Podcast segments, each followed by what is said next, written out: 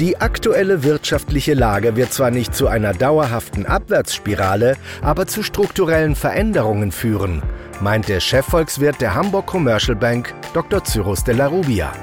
Darüber und weshalb bei Kryptowährungen bald ein neues Zeitalter anbrechen könnte, spricht er mit Thomas Schwitaler im Hamburg Commercial Bank Podcast Welt der Wirtschaft. Der Krieg in der Ukraine wird mit unverminderter Härte geführt. Der Konflikt zwischen China auf der einen Seite und Taiwan sowie den USA auf der anderen Seite geht weiter. Die Inflation steigt, die Gaspreise explodieren, die Lieferketten sind immer noch fragil. Es droht eine Rezession. Aber es gibt auch eine positive Nachricht. Am Aktienmarkt geht es aufwärts.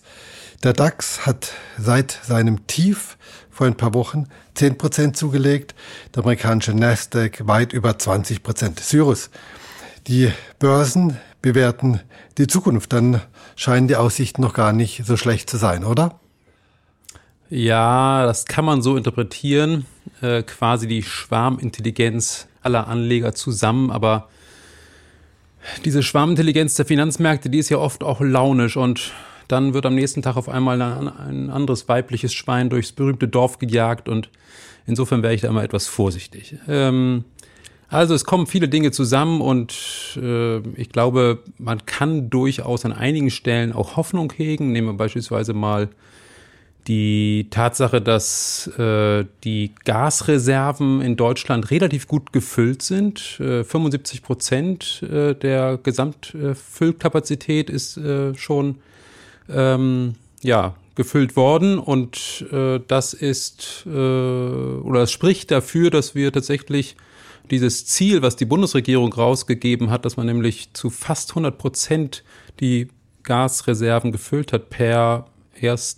November äh, diesen Jahres, dass man das eventuell erreicht und dadurch auch wesentlich besser durch den Winter kommen könnte. Besser durch den Winter kommen bedeutet das, es gibt keine Einschränkung oder heißt das einfach, es gibt weniger Einschränkungen?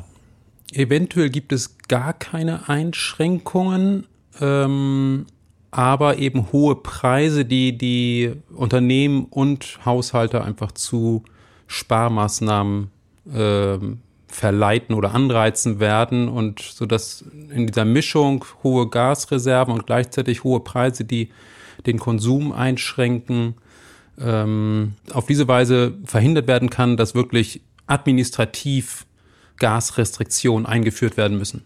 Lassen Sie mal auf die beiden Punkte gucken. Äh, keine Restriktionen, das wäre praktisch ein Szenario, wenn weiterhin Gas aus Russland ankommt. Ist das richtig?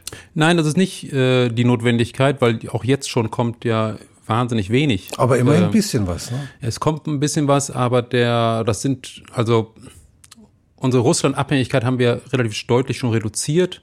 Ähm, etwa 30, 35 Prozent kommt noch aus Russland. Am Anfang der Krise waren das noch 55 Prozent. Insofern äh, ist da schon an der Seite schon viel passiert. Ähm, aber wir können eben durch die Gasreserven doch einiges auch auffangen in den Wintermonaten. Nicht ewig, das, äh, wenn man nur auf die Gasreserven setzen würde ähm, und äh, von nirgendwoher Gas beziehen würde, dann würden die zwei Monate halten, äh, zwei Wintermonate.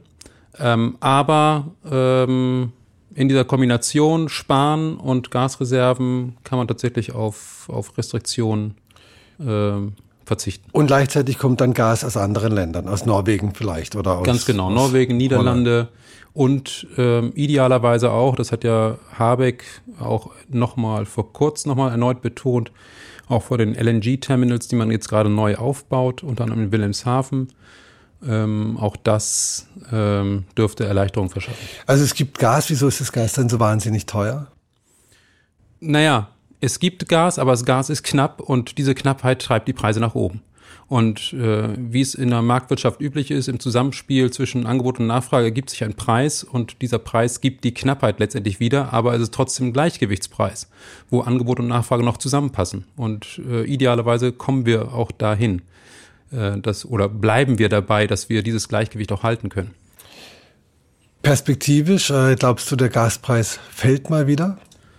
Oder substanziell, fällt er mal wieder substanziell, ein bisschen wird er sicherlich fallen, aber kommt er nochmal auf das vor Krisenniveau zurück?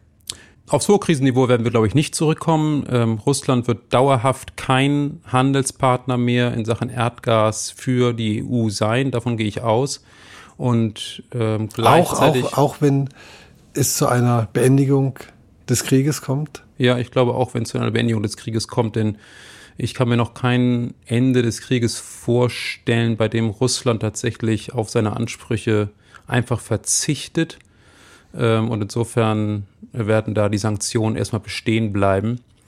Ähm, und insofern fehlt dem Weltmarkt auch tatsächlich Erdgas, denn äh, ein Großteil des Erdgases, das Russland produziert, wird über ein sehr über Jahrzehnte ausgebautes, verzweigtes, sehr verzweigtes äh, Pipeline-Netz in die EU verbracht. Und äh, das kann eben nicht so leicht ersetzt werden. Und insofern geht Russland tatsächlich auch dazu über, schon jetzt äh, teilweise das äh, Erdgas abzufackeln, anstatt es in die EU zu transportieren. Es fehlt also tatsächlich Erdgas. Und insofern werden, wird der Erdgaspreis äh, nicht auf Sicht von fünf bis zehn Jahren, glaube ich, auf äh, die alten Vorkrisenniveaus zurückfallen. Was aber passiert, glaube ich, und das glaube ich schon, dass wir niedrigere Erdgaspreise sehen werden, eben weil ähm, einmal äh, neue erneuerbare Energiequellen auch angezapft werden und aufgebaut werden von der Kapazität her. Ähm, und zum anderen auch der Weltmarkt insgesamt etwas integrierter dadurch wird, dass wir eben auch äh, LNG-Kapazitäten stärker aufbauen. Äh, das heißt, die, der Erdgasmarkt, der traditionell sehr, sehr segmentiert ist, also es gibt einen Erdgasmarkt in den USA, es gibt einen Erdgasmarkt in, in Asien, es gibt einen Erdgasmarkt in Europa. Dadurch, dass die Handelbarkeit von Erdgas über Flüssiggasterminals verstärkt wird, äh, kann auch eher ein Preisausgleich stattfinden. Und dann muss man auch feststellen, viele Unternehmen substituieren Erdgas auch inzwischen durch neue Produktionsverfahren, beziehungsweise dadurch, dass sie erdgasintensiv äh, produzierte Vorleistungen importieren und entsprechend nicht auf hiesiges Erdgas angewiesen sind. Also das sind alles Faktoren, die, glaube ich, zu einer Entlastung beitragen werden. Jetzt haben wir aber erstmal den hohen Gaspreis und damit auch eine extrem hohe Inflation. Wie siehst du da die Entwicklung und auch wenn du nochmal auf die gesamtwirtschaftliche Situation schaust? Äh, können wir denn einer Rezession hier in Deutschland, in Europa noch entkommen oder ist praktisch schon mal ausgemachte Sache, dass wir da reinrutschen? Naja, kommen wir erstmal vielleicht zum Punkt eins Inflation. Ähm, das, was wir an den Erdgaspreis äh, oder an den Erdgasmärkten jetzt sehen, ähm, ist ein ein über, die, über den Zeitverlauf steigender durchschnittlicher Erdgaspreis für die Endkonsumenten, weil die Verträge, die die äh, Konsumenten und die Verbraucher ähm, haben, die laufen ja immer eine bestimmte Laufzeit. Also sei es ein Jahr, manchmal auch zwei Jahre, je nachdem, wie viel Preisgarantie man sich sozusagen äh, man vereinbart hat mit dem ähm, Anbieter. Und wenn diese Verträge fällig werden und ein neuer aufgesetzt wird, dann steigt entsprechend der Preis. Und das, da wächst sozusagen die gesamte Volkswirtschaft rein und dann mit jedem neuen Vertrag, der aufgesetzt wird, der natürlich zu höheren Preisen vereinbart wird, steigt auch der Erdgaspreis. Und das wird uns noch eine ganze Weile begleiten. Äh, zumal auch die Anbieter selber sich ja teilweise abgesichert haben ähm, bei ihren äh, Einkäufen und diese Absicherungen auch auslaufen und dann müssen wieder zu neuen Verträgen äh, Erdgas äh, muss Erdgas beschafft werden. Also da von der Seite, glaube ich, werden wir noch eine ganze Weile Inflationsdruck bekommen und ich glaube, dass wir auch durchaus äh, auf Sicht der nächsten zwei, drei Monate auch Inflationsraten von zehn Prozent sehen werden. Berechnet im Jahresvergleich jeweils. Genau, immer im Vergleich. Also nehmen wir mal November 10 Prozent mhm. gegenüber November 2021. Genau. Ähm, also Inflationsausblick sieht erstmal noch nicht so schön aus. Ich glaube, dass wir im nächsten Jahr niedrigere Inflationsraten sehen werden, aber immer noch äh, im, im hohen einstelligen Bereich. Und äh, was die Konjunkturentwicklung angeht, Rezessionswahrscheinlichkeit, klar, die ist natürlich relativ hoch. Wir haben, es kommt der Knüppeldick von allen Seiten. Ähm, wir haben diese, diesen ja letztendlich negativen Angebotsschock, wenn man so will, also hohe Energiepreise, schockartig hohe Energiepreise, die viele Geschäftsmodelle in Frage stellen.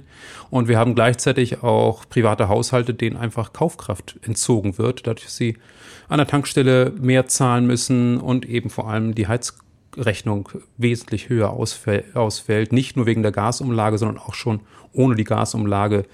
Oder das ist sogar der größere Effekt, wenn nämlich der Vertrag auf einmal äh, ins Haus flattert und man sieht, okay, ich muss das zwei- bis dreifache zahlen vom letzten Jahr. Wenn wir eine Rezession äh, bekommen, kriegen wir dann wieder eine Rezession wie wir sie bei Corona hatten, also eine Rezession ohne typische Symptome, also ohne steigende Arbeitslosigkeit und auch ohne ohne Wohlstandsverlust oder sind wir jetzt an einem Punkt, wo man vielleicht einfach auch mal äh, sich vergegenwärtigen muss, ja, es, es wird flächendeckend einen Wohlstandsverlust geben, mhm. der die einen mehr trifft und die anderen ein bisschen weniger.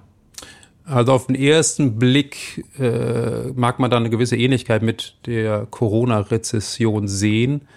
Ähm, auf den zweiten Blick äh, wird das Ganze schon sehr viel anders äh, ablaufen. Bei Corona war es ja so, dass ähm, viele Dienstleistungen schlichtweg nicht angeboten werden durften, weil einfach die Corona-Bestimmungen das nicht zuließen. Entsprechend hat man dann die Unternehmen äh, ja, kompensiert und auch die Angestellten in Kurzarbeit geschickt. Ähm, 90 Prozent des Einkommens gezahlt, aber sie mussten oder durften nicht arbeiten.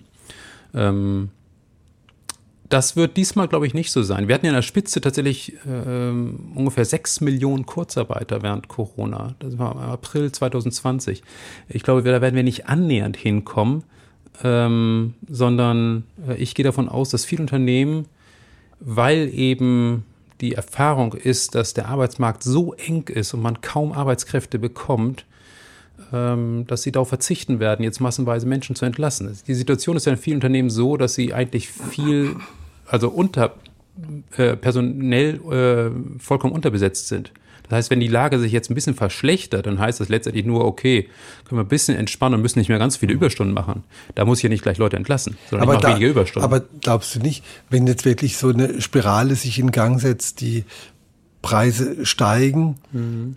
die Realeinkommen sinken, dass sich das natürlich auch auf den Konsum in all seinen Ausprägungen auswirkt. Also sei es äh, Reisen, sei es Kauf von Konsumgütern, sei es äh, der abendliche Besuch im Restaurant.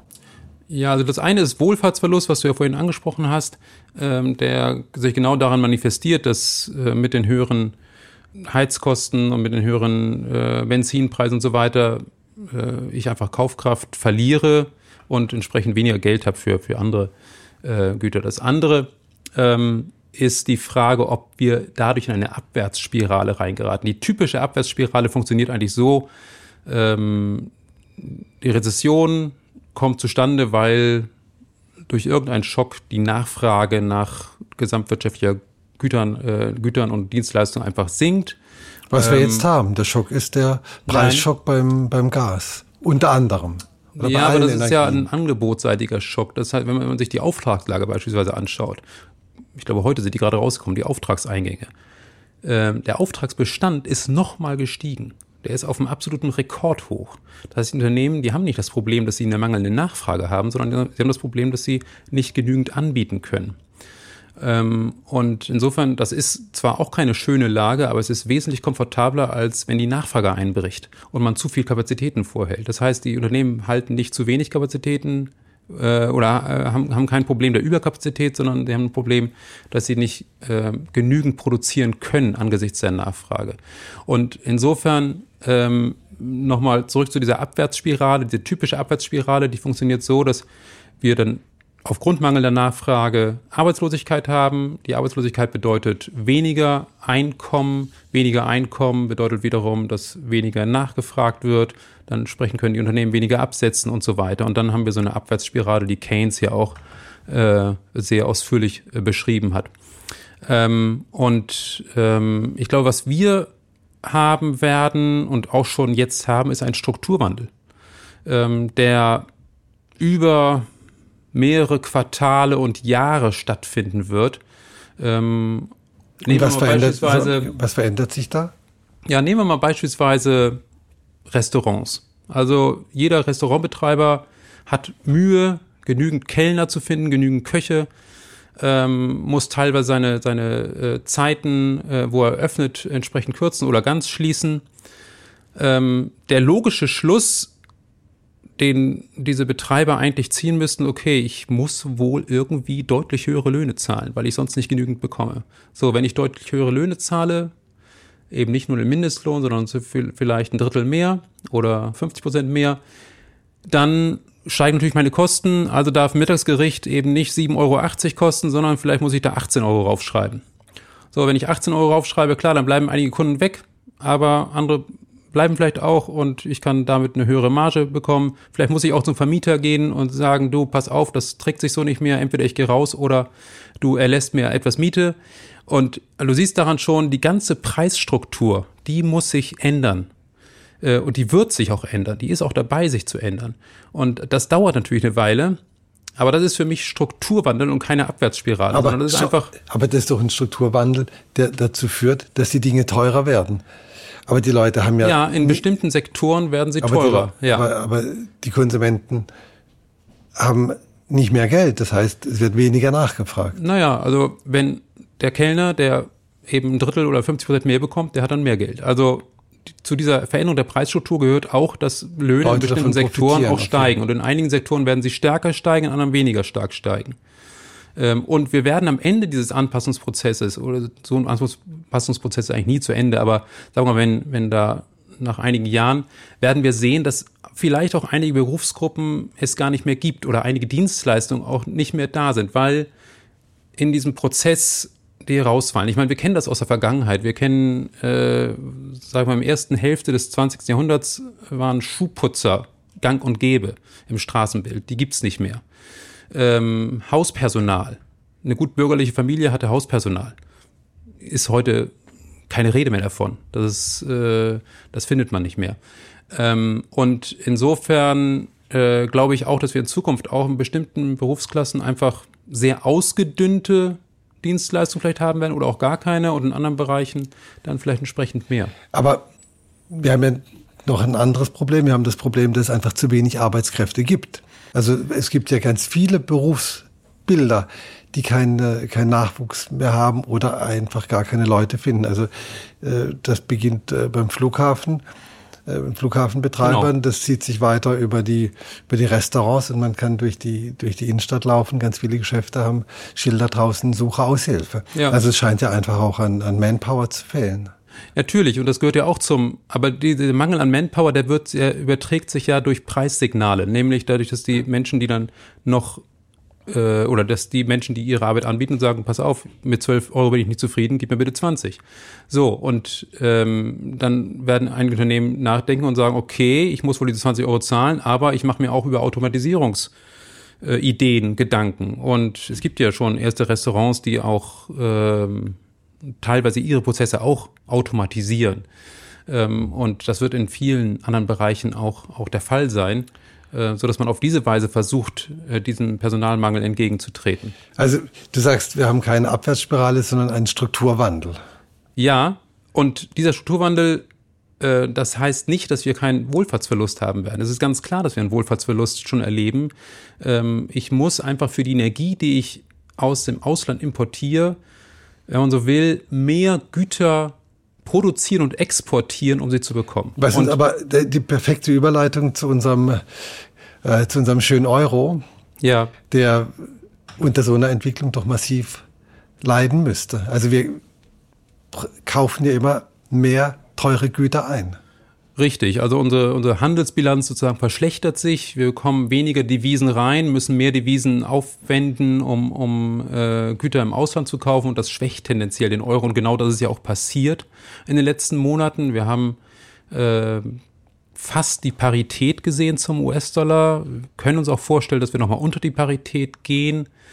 Ähm, aber gleichzeitig sehen wir auch, dass eben nicht nur marktmäßig sozusagen Strukturwandel stattfindet, sondern ja auch ein Strukturwandel, der durch die Bundesregierung und durch die Regierung in der Eurozone auch forciert wird, indem man eben neue Energiequellen aufbaut und äh, versucht da an der Stelle auch die Produktionskapazitäten in Deutschland und Europa auch aufrechtzuerhalten.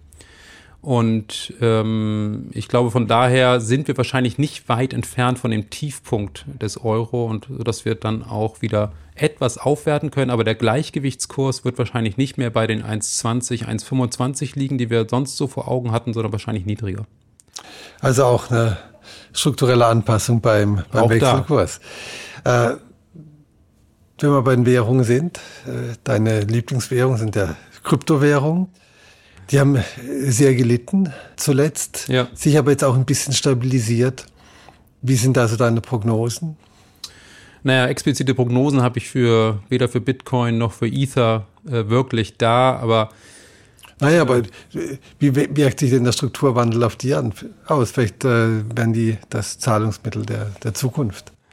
Ja, das äh, kann ja durchaus sein, dass äh, insbesondere Ether ein Zahlungsmittel der Zukunft wird, was ich auf jeden Fall für eine sehr interessante Entwicklung halte, die, die auch ähm, ja gerade bei Ether äh, bemerkenswert ist, dass äh, diese Währung beziehungsweise die darunterliegende Blockchain, die Ethereum-Blockchain, dass die gerade ein tatsächlich, na, das ist mehr als ein Strukturwandel, das ist wirklich ein, eine Neugestaltung der Validierungsverfahren die äh, gemacht werden, um Transaktionen zu validieren äh, und zu überprüfen. Und das ist ja bei also Bitcoin. Das Mining. Ist das das, das Mining? Mining, genau. Das Mining, das ja bei Bitcoin sehr, sehr energieintensiv ist und bei Ether ist es eigentlich auch sehr energieintensiv. Aber jetzt wird es umgestellt auf ein extrem energiesparendes Verfahren.